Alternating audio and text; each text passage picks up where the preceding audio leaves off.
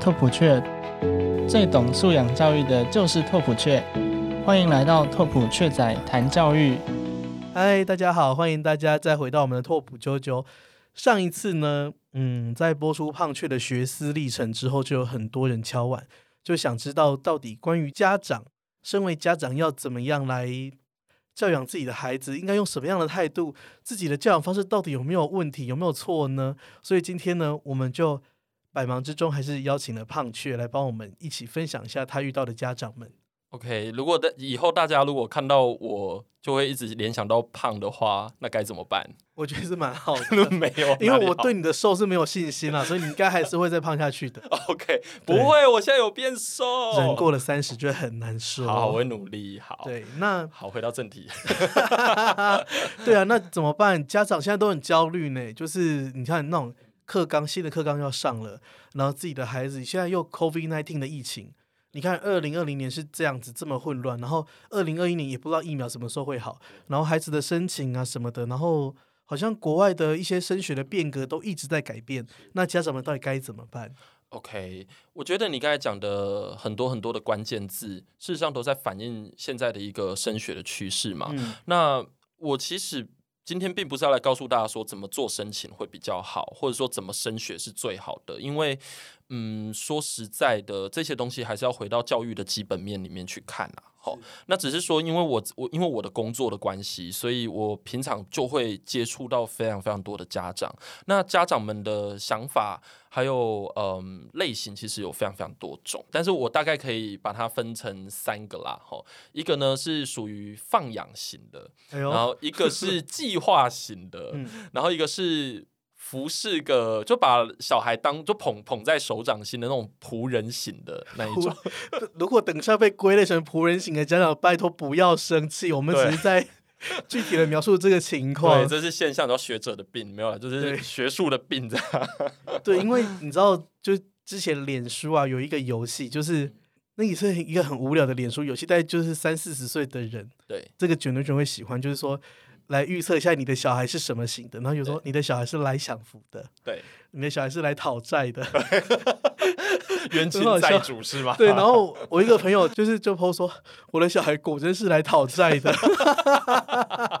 对，我觉得用小孩来分类，我也觉得蛮好的对，欸、因所以那反推回去，来讨债的小孩的那个家长就是仆仆人型型，的，对对，只是因为太爱了 啦，没办是法啦，没错，对啊嗯有时候真的有很多事情是跟自己过意不去啦。对啊哈、那在这么多类型的家长里面，我先不要那么。认真的先去谈说我要怎么去界定这些家长，因为这个其实蛮直观的，一嗯听其实就大概就知道了。那我我会觉得我今天比较想要从，嗯，就是回归到基本面里面去谈这个问题。 你的意思是说，例如说家长跟你约一个咖啡厅，对，那个家长一走进来一开门你就知道说啊，这个放养型的，这要怎么看呢？ 这要聊几句就会知道然啊、后那种神色匆匆奔进来的、啊、仆人型，呃，如果假如说我们今天真的要认真的去谈这一些的话，我大概可以描述一下他们的呃特征啦。放养型的话，就是那一种真的极其尊重小孩子的意愿，然后那一种感觉好像没有小孩子说 yes，然后妈妈可能会觉得，或者爸爸可能就会觉得说，哎呀，那没关系，那就是他自己的自主意他见，就会这样说子。这个我可能要回去问一下他的意愿。对对对对对，或者是说，哎呀，我不是很确定，要再多问问他。然后大概是国小、国中的时候，大概就会反映出这样的现象，就有一些家长嗯很早。那这样的家长比较多，就我遇到的比较多的会是在 TAS，就是台北台美北国美学国学校校或康桥，可能稍微多一些些。你这是样说子放养型的家长吗？对对对，嗯但还有其他，比如说现在自呃自学班的好难说，但自学班其实也很多种啦。嗯就是说，呃，他走自学路线的，其实家长的类型又非常非常的复杂，所以我很难真的针对。但是以我的工作经验来讲的话，大概是在这一些学校可能会比较。我觉得我好像接下来不要再讲学校了，因为这样学校我就会得罪人。因为到了仆人型了 哦。对啊，不行，那我不先好不要讲说了，我不要讲了。好啦，好啦，计划型的，计划型的话，就是会对小孩子的未来，就是有比较多的那种。呃，自己会去做一些 study，嗯但这个 study 不代表说他一定要要求小孩子要就要这样做，只是他先就是超前部署，对他超前部署，先了解一下，就是说接下来大概会发生什么事情就，像我们之前去台南一样对，那些家长的孩子都是只有三岁四岁，对可是他在听高中什么升大学，对 对对，就是在在了解现在的教育趋势嗯大概长什么样子啦。所以这一类的家长，他大概就是说会真的先去做过研究，然后先自己有一个想象跟呃稍微简单的规划。嗯，但是小孩子会不会走在这条路上，那倒是不一定。你有没有觉得 Y 世代的家长比较多是这样？ Y 世代是哪一个世啊就代？我们这个世代，哦、我们这个世代叫就是 Y 会世先代。做功课，会先爬文，对，可能是 PPT 使用多了，很对哦怕就是被问那种没有准备的文，就会在下面被虚，有没有？是是，哦这是我的。观察，好像对有用 PPT 的人都是会先做准备的。，对，没嗯错、没错。然后最后一个就是 我很不想得罪人的 我仆来人仆人醒。行， 仆人醒的话，就是那一种什么东西都是家长安排好的，嗯，然后这样的小孩其实可以，老实说还蛮极端的，因为我遇到的小孩有那种很叛逆的，嗯，然后我有遇到那一种真的还蛮顺从的，嗯可是那个顺从会让我觉得有点恐怖，因为就会觉得，嗯，他好像比较没有个人的想法，就有一种这个学生灵魂好像被抽干了，对，就会，然后他两眼。空洞。 对，可是问题是他的作业又写得很好哦。对，就是他对自己的表现是有要求的，可是你对跟他问到他的需求、他的想法、他的理想、他的梦想的时候，是没有自己的。我没有梦想，对，嗯，我我现在讲的是一个比较严重的案例啦，哈，但就是说我是真的有遇到这样的情况，那这样的情况会比较是我在讲的仆人型的状况。嗯然后，如果我们要用一个比较 general 的一种说法的话，大概就是仆人型的有时候会是虎爸虎妈，嗯，有时候是。对，嘿，大概是这样的类型。那虎爸虎妈到底好不好？呃我很难说到底好不好，我觉得还是要看那个小孩子的个性呢、我我有我有遇到很好因为，有时候小孩子就需要虎爸虎妈啊。有时候是真的需要管教啊。 不要说虎爸虎妈，连我老师本人都摇身一变想打人呢、但我们是不会打，但是你就你看到你就觉得哦，很生气，恨就是铁那不种成钢。那个拳头已经握得很已紧，经就是握你紧你了再给我说一次看看那一种。对，然后那个学生浑然不觉，不不知前方有危险。对啦，但这是啊开玩笑。对，然后还在那边就是很 很天兵的样子，在那边就对是觉得自己已经很努力什么之类，你知道就觉得这随便给他塞了，可是又不行哦。 对，是对，但就是说，我觉得虎爸虎妈，我觉得还是真的是要回来看小孩子的状况，嗯因为。有一些小孩子的个性是需要虎爸虎妈，嗯而且他会跟虎爸虎妈就强，就是硬碰硬，嗯，就是那种小孩，我觉得反而其实是好的，就是有有不错的部分啦。对，就他已经其实提前在面对这个社会的对压的力的压力，对，而且他其实对于那些现实的东西是看得很清楚的，他对知道，但这个要很强的自觉跟嗯分析能力，他就会知道说爸爸妈妈他背后其实有价值观的。嗯但这个爸爸妈妈他自己本人不知道，因为有时候小孩子会自己跟我们聊天嘛，所以就是我听一听之后就知道说，哎、这个小孩子其实在这个环境里面，他并没有我们想象中好像必然的会变成是一个，就是说我们一般在讲的那种 blank education 嘛，就是嗯那种空白的主体。我们其实好像，哎，他好像也不会这样子。所以我觉得这个时候真的要回来看那个小孩子他是怎么去面对这件事，因为毕竟小孩子接触到的环境不一定是家庭而已，还包括学校。没错，学校的老师跟学生是也会来形塑小孩子的想法的，这样子。所以家长大概就是我刚才讲这些类型。好，那我们再回过头来开始一个一个讲。那像放养型的家长这种，在嗯是食物上怎么办？食物上，你说我会给他们什么建议吗？对啊，就是你看现在外面的社会是这样的纷乱，然后他又采取放养，嗯那孩子交到你的手上，那该怎么办呢？因为他如果放养，不就表示是你要来比较主导这一切吗？嗯，对，我觉得应该可以先讲一下，就是说，当我在面对这些家长不同类型的家长的时候，我大概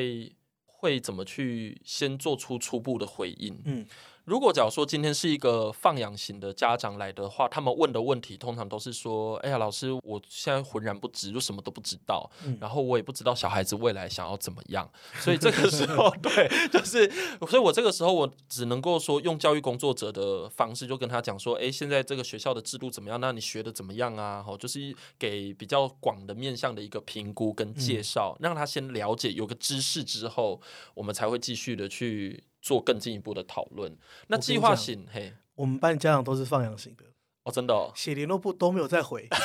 然后有一天我受不了，我想说，那我问一下，就是对学生，对，我就私讯问学生，嗯，我就问说，哎、你爸妈到底有没有在看联络簿？对因为我在想说，我联络部有时候写的还蛮认真的，对，然后也有那种就是 call to action 的部分，想说，哎，欢迎各位家长一起怎么样哦？就是意思对就是他们可以在下面回一些什么。对我只差没有说，呃，OK 的请按赞或是留言加一之类的了。可是完全 silence，就是我的我这周联络部的讯息的上一上一则，就是对我上周的联络部是是是，对，然后我就问学生这个问题，学生就说。有啊，我妈都看得很认真，她要看两遍或三遍。我说啊，可是我不回，是因为我写的那个中文比较就看不太懂，我要不要再口语化一点？他就说不是，是因为我妈妈就问我说：“哎呀，李老师提的这个问题，我觉得很好，可是我也不知道要回什么哎、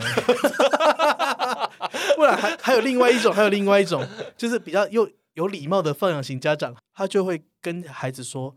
我回这个在大群里面也不知道合不合适。” 然后导致他们不敢回，对哦，对啊，是啊，是真的有对这个情况。这种就是嗯啊，怎么办？怎么互动？对，嗯，我觉得有一些家长是真的要到聊聊天的时候会比较愿意讲，嗯，对。对，然后，但但我们平常做的那个联络部就是一个亲师沟通嘛，嗯就是必要的亲师沟通，就说我们这一堂课大概就是教了这些东西，所以呃，希望大家可以理解这样。那家长只要能够知道小孩子在接触什么样的东西的时候，也会有一个话题可以聊聊是这样子。那如果假如说我们今天真的讲到实体的面对面的这个呃会谈的时候，嗯，嗯，放养型的大概就是要给他铺蛮多知识的啦。对，然后，如果是计划型的话，其实他跟你可能具备同样的升学知识，就基础的。对对所以说到计划型的家长，就是你在发联络部的时候，嗯对他就在下面疯疯狂的回复，对他会回你你回三百字，他回你六百字，对 对不对？对，他可能就会比较知道，然后会知道说这个东西是什么，然后他也会很积极地问你说，哎，是不是什么时间你要准备什么什么东西啊？嗯类似像这样子哈。可是计划型的家长，我常常会想要去问一个问题，是说，就是你的这些计划的目的到底是什么？就你的 purpose 到底是什么？ ，OK，对所以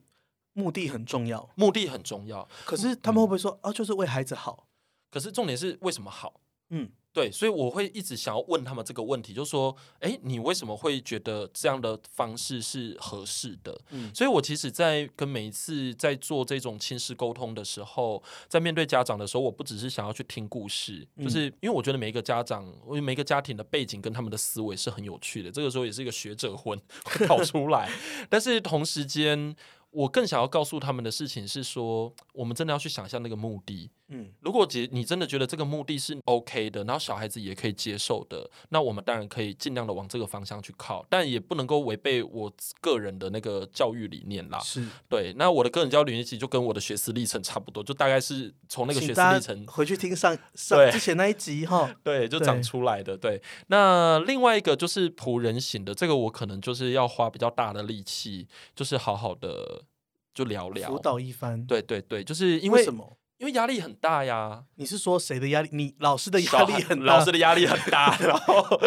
学生的压力很大，也很大。对，学生的压力其实是很大的。然后我觉得家长的压力也很大，嗯，因为其实就是一个大家压力都很大，对所以家长就只好一直做，因为他觉得他压力很大。，对他就算是帮孩子倒杯水、切个水果进来，他都觉得说我在抒发自己的压力。对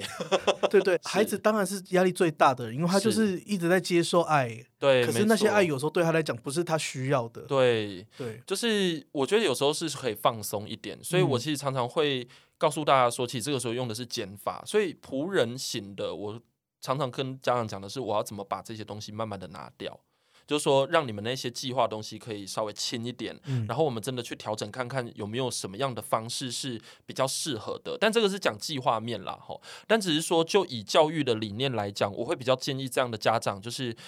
不要抓得太紧，是真的是要留空间，然后也不要认为说我认为。A，然后小孩子就必然是 A，那这样子其实跟恐怖情人没有太大的差别、啊，对啊，就是本来就都会有变化的，对，对，所以在这个情况下，我反而是真的会稍微我需要说服啦。就是说，真的遇到这样的家长的时候，我通常都是采取说服的方式，就是去进行沟通跟面谈这样子。那像就是仆人型的家长嗯，就会有孩子嘛，对孩子本人就可能会觉得说啊，父母一直在对我情绪勒索，对，那这怎么办？情绪勒索，嗯、就说给孩子们的建议该怎么办？孩子们的建议，我其实应该是这样讲，就是说，通常我在跟这些家长谈的时候，其实就是在帮助孩子啦，嗯因为我知道说那样的小孩大概在这样的情况下大概是什么，所以我的会谈通常都是一定有跟小孩子聊，然后还有跟家长聊，而且是分开的。所以分开的时候不能在一起聊。不能在一起聊，但有有在一起的你要看情况，但就说我会看情况，就是把他们分开。是不是在一起聊其实也没有作 用？在一起聊的话，哦，在一起聊其实有作用，因为我通常都是先从家长下手，嗯，就是家长下手，如果家长他可以调整的时候，其实小孩子他就会得力。是但是这个时候我要告诉他的是自我的责任，嗯因为通常你从仆人型的家长解放小孩的时候，小孩有时候会无所适从，他还是会寻求过去就是所谓的呃需花费力气最小的路嘛。嗯，就说，啊，就跟爸爸妈妈说什么，那我就这样做啊。是，即便自己心里没有很喜欢，但他就是照做。嗯对，那有些小孩子他后来就变成是这样，所以这个时间点，我反而是要回来跟小孩子讲说，诶，你要开始想办法，要自我决定哦，然后你要负责，这样子，嗯你要开始有一些想法。对，那就算你没有想法没有关系，就大家会跟着你一起，就是帮助你，就是一起去找这样子。嗯，那总的来说，嗯这三种类型的家长，对，其实他们都有一个共通点，对，就是对孩子的爱是都是一样的，是，没有说谁比较爱小孩，谁比较不爱小孩。，对，那只是这种爱的表现方式不太一样，的呈现是不太一样的。，是。那在他们对孩子付出爱的同时，到底他们要怎么样站在一个不焦虑的角度对来去处理孩子的升学，或是嗯孩子在学习的路上会遇到的问题呢？，对，就像我刚才讲的吼，就是我没有想要告诉大家说什么样的方式是最好的，因为没有一种绝对的方式，嗯而且我也可以很。就是很功利的告诉大家，就是现在大家所想象得到的，要去累积一大堆资历啊，就觉得说哇，我家的小孩好棒，哦我这样子好像会比别人就是更有竞争力，这件事情是不存在的。怎么说？因为包括我们在大学，因为我其实本身有接触到一些 大学的一些那个面试的一些老师对老师啦，或者是一些面试官啦， ，committee 啊嘿 member，对对对，类似像这样子吼，那就是我们其实都很清楚什么样的小孩是真的有想法的，嗯那有些东西真的假不来，嗯就是你光用问的，光用看的，你其实就知道。有些小孩子他会跟你讲的东西，就说你看哇，他得超多奖了，每一个讲出来都是嗯，感觉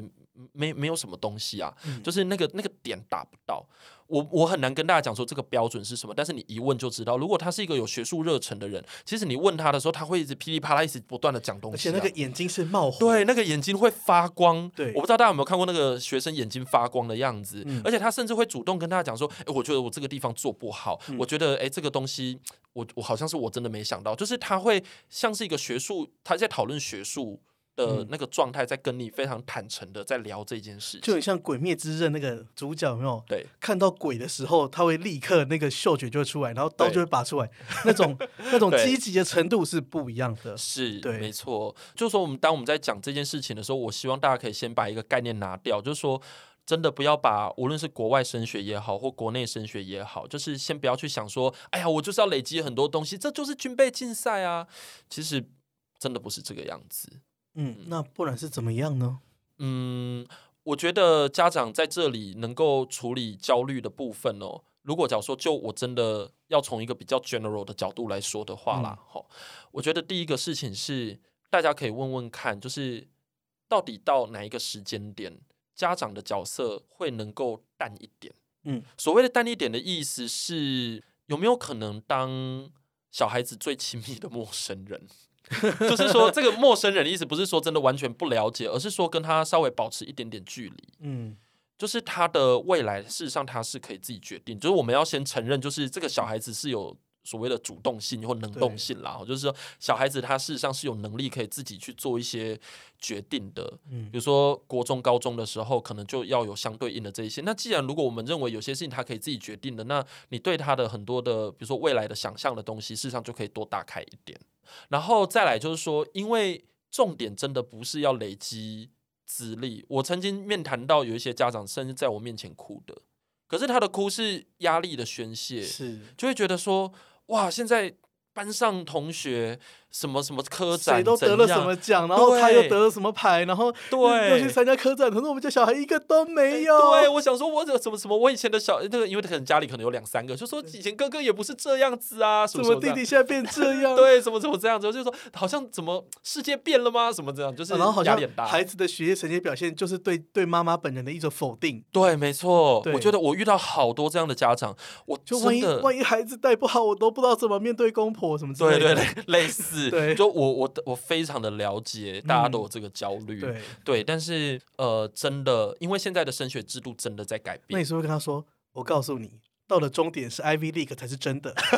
不会了，我不 会这样跟他讲，这样吓死！再给他更大压力有没有？对对，这样子的话他会更紧张，嗯不能这样说。但就是说，呃，我通常都是会跟家长讲哦，因为升学制度真的在改变。是对升学制度改变呢，就是说，比如说我们一般讲的那种所谓的呃学能基本学能啦，哈，就是什么学测啦、职考啦，或者是我们一般就像学测啦，吼还有学校的 GPA 这些东西，它其实是变成是一个门槛的概念。对对，那真正比较重要的其实是在于说，哎，你要怎么去凸显自己的能力跟特色，这个是比较重要 的。是，但是也不是为了特色而去特色，而是说你真的去做你自己喜欢的事情。我我可以举一个例子，就有一个家长，他其实有一点像是放养型，我觉得他介于放养型跟计划型之间。嗯，对，然后他的女儿呢，呃，我们已经带了她大概快两年了吧，然后她其实就是那一种。我真的觉得她很适合当什么呃代言，哎，那个什么官方代表，就是出来就是跟你讲说，我不排除告你，或我不排除提告，就她只要是什么样的东西其，实很适合当发言人。对对对，就是你给他一些建议的时候，他就说哦，我不排斥啊，我不排除啊，就什么都好，嗯就但完全都是用很暧昧的的中性字眼，对让你看不出他的喜好。对。对，但是他那个喜好，就说他也不是真的讨厌，嗯他就觉得说他可以尝试，但是他尝试的时候，就是也没有真的很有动力。嗯，对你，当你在带他去看这些事情的时候，但我最近我终于就是发现了一件事情，就是把他两个看起来不相干的元素把它合在一起了。嗯，然后就是这个，其实也真的要跟那个妈妈的那个态度其实有关系，因为我们其实就是很有耐心的，就是说一起看看，一起想想，反正很多能试的东西就一起试试看嘛。妈妈有点焦虑是真的，但是直到现在，就是到现在我们才真的把那个焦虑稍微解除掉。所以其实这种就是，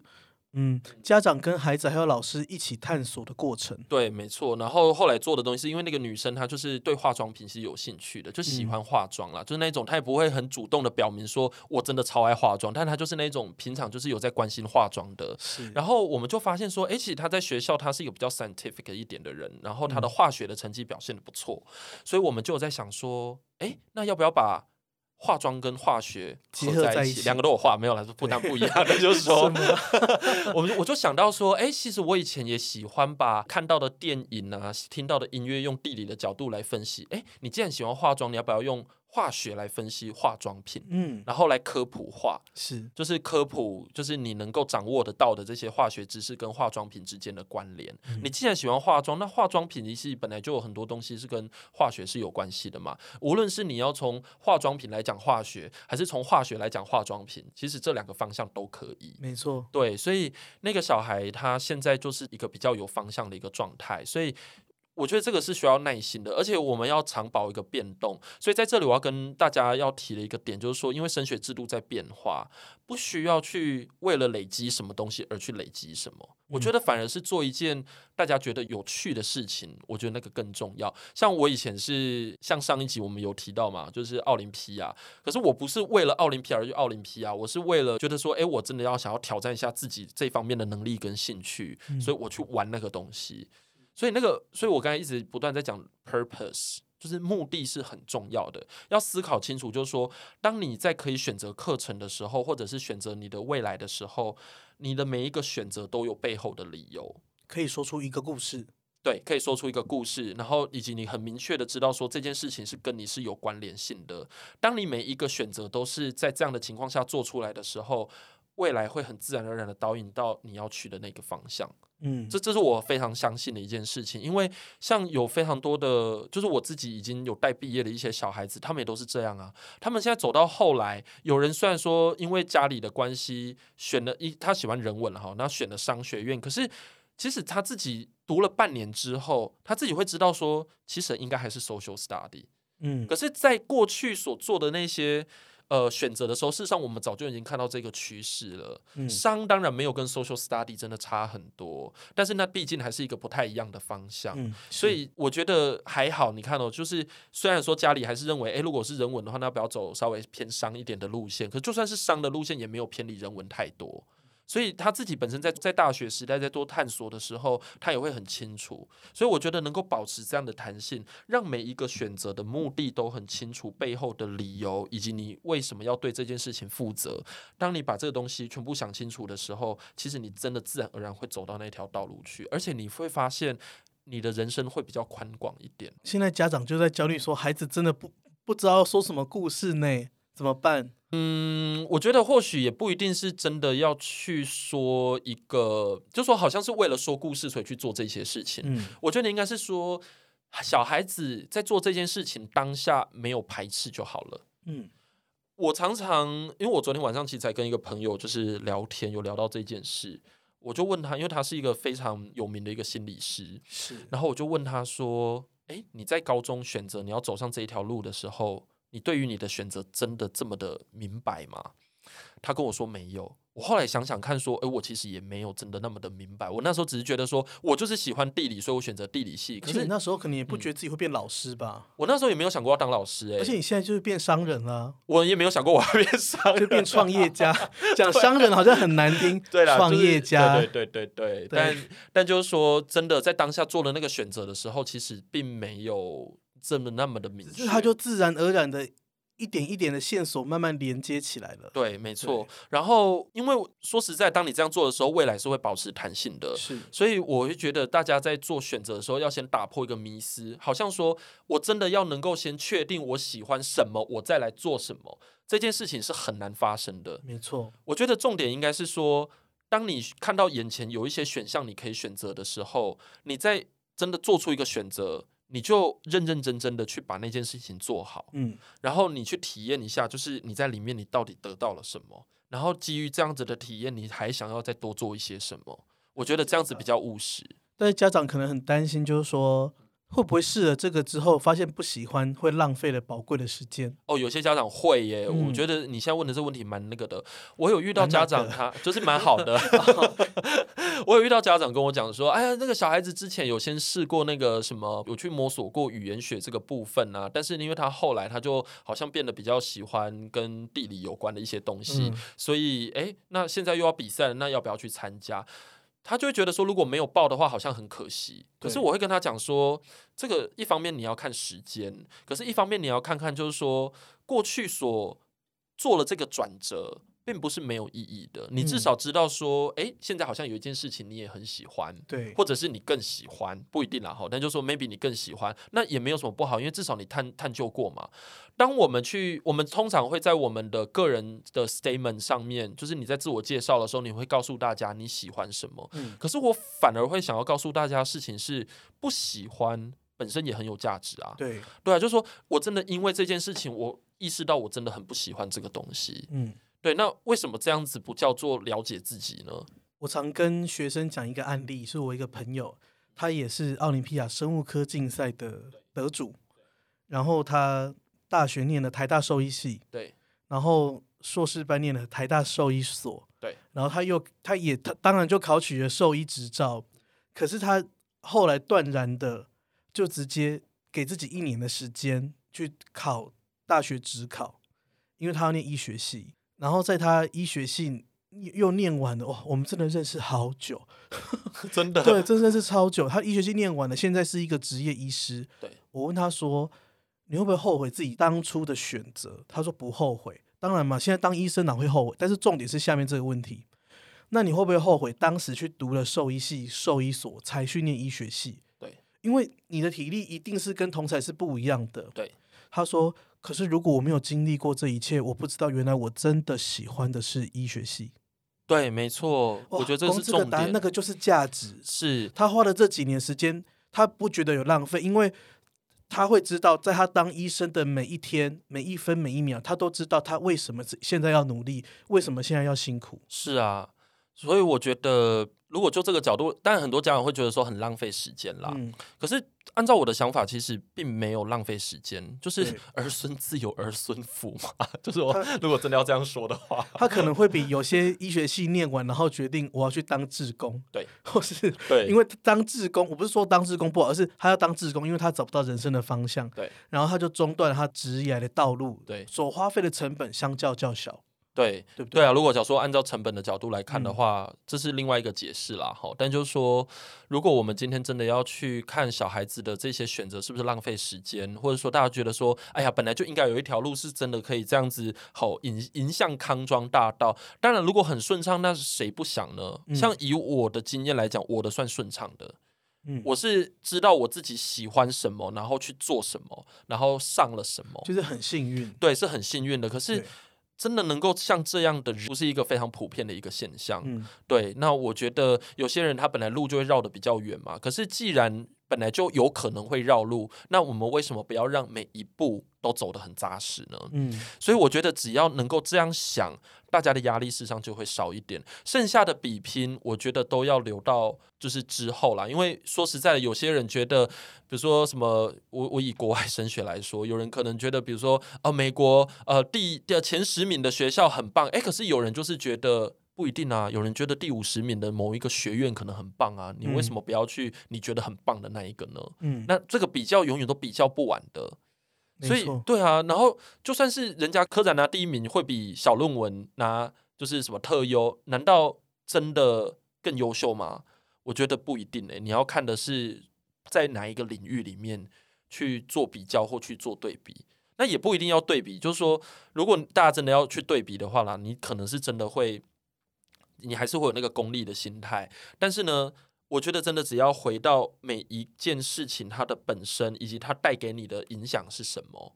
我会觉得那个东西是比较重要的。嗯，人生的道路很长，你人生道路真的很长，你不能轻易的在孩子还是高二的时候就盖棺定论，对啊对，因为也许他真的摸索出自己的兴趣，最后成为领域上很顶尖的人物，对那样的价值，不管是对个人、对家庭、对社会、对国家来讲，才是最重要的事情。是啊，没有对错，就是让他慢慢的去去摸索，然后他有变化的时候，因为其实大学的时候还是会变化嘛，然后甚至 我到了三十快要三十岁的时候，也会人生有个大转弯嘛，嗯哼对不？对？就是各种不同的转弯，这样对子，这个真的是会发生的。所以还是要提醒每个家长了，就是放手的爱其实是最难的爱。是真的对很难，我知道超难的。嗯，对，那其实但那可能是孩子最需要的爱。是，对，对，就是说孩子他需要的其实是我们可以听听他的一些想法，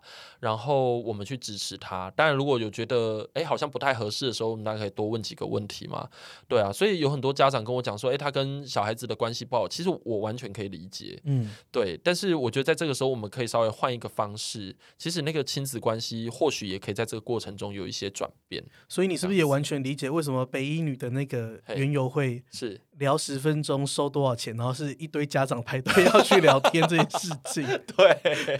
我我有看到网络上有个漫画就这样子画、哎我觉得还蛮写实的、嗯因为当天就真的是很多家长排真的队、哦想跟孩子，那不是自己的孩子，但他想知道这个年龄层的孩子到底在想什么，是然后聊的内容就真的是升学的规划、人生的理想，是，我觉得这样子很好，嗯而对是很有且价值的。对，而且像我现在如果跟小孩子聊天的时候，我也会觉得他们的他们真的已经很有想法了。嗯他们真的很清楚知道自己喜欢什么。哎、对我应该是说，我我这样讲有 bug 啦哈，就是说有一些小孩子你在问他喜好的时候，他不一定会马上表达出来，但是其实他是有概念的，嗯他知道说，哎、自己好像比较喜欢这个，然后比较不喜欢那个，然后但是大人都叫我做那个东西，他其实是会有意见的。嗯，嗯，那只是在于说我们愿不愿意去听他，而且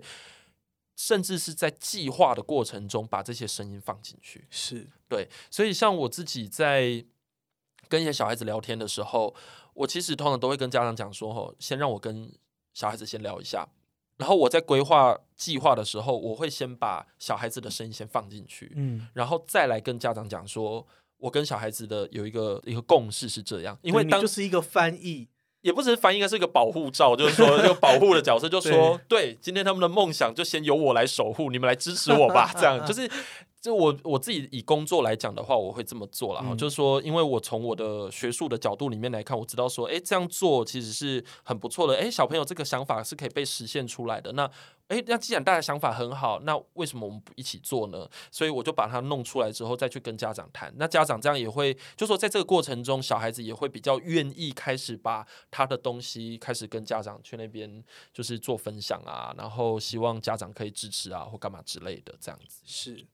节目的最后，其实燕府扮演了很多孩子的浮木的角色，对，在茫茫的雪海、苦海之中，让孩子们抓住，然后一起游到对岸哦。对所以，如果在嗯另这样外讲我一有端这，样讲我有点害羞，有啊点压力是不是，对，这样讲有点压力，不一定是这样子对啦啦。啊至少至少我从我的经验给了一些建议啦，嗯。这样子。那如果在收音机的另外一边的家长或者孩子们需要这块浮木的话，可以私讯询问，问我们问题。对我解我决我觉你的得难题应该是这样子啦，就是说，因为我知道说现在在国外或国内升学这一块，的确，比如说像你一开始讲的那个 COVID nineteen 的疫情。那个那个其实是真的有一些制度上面一些变革的，那当然就是说我还蛮呃建议大家，如果想说真的有什么问题的话，我们是可以聊聊、嗯，这样，但是说我是不是能够成为浮木这不一定，因有为点太沉重了。对，有点太沉重了。就算你跟我讲说你希望我，你希望我可以变成你的浮木，但我也不一定啊。 对对啊，但就是说至少我可以从我的经验给一些意见。对，这样子，但我刚才讲的那一些，其实就已经是一个大原则的一个没错方没向错了。对，希望对大家有帮助。好，那我们就跟大家说拜拜喽。拜拜。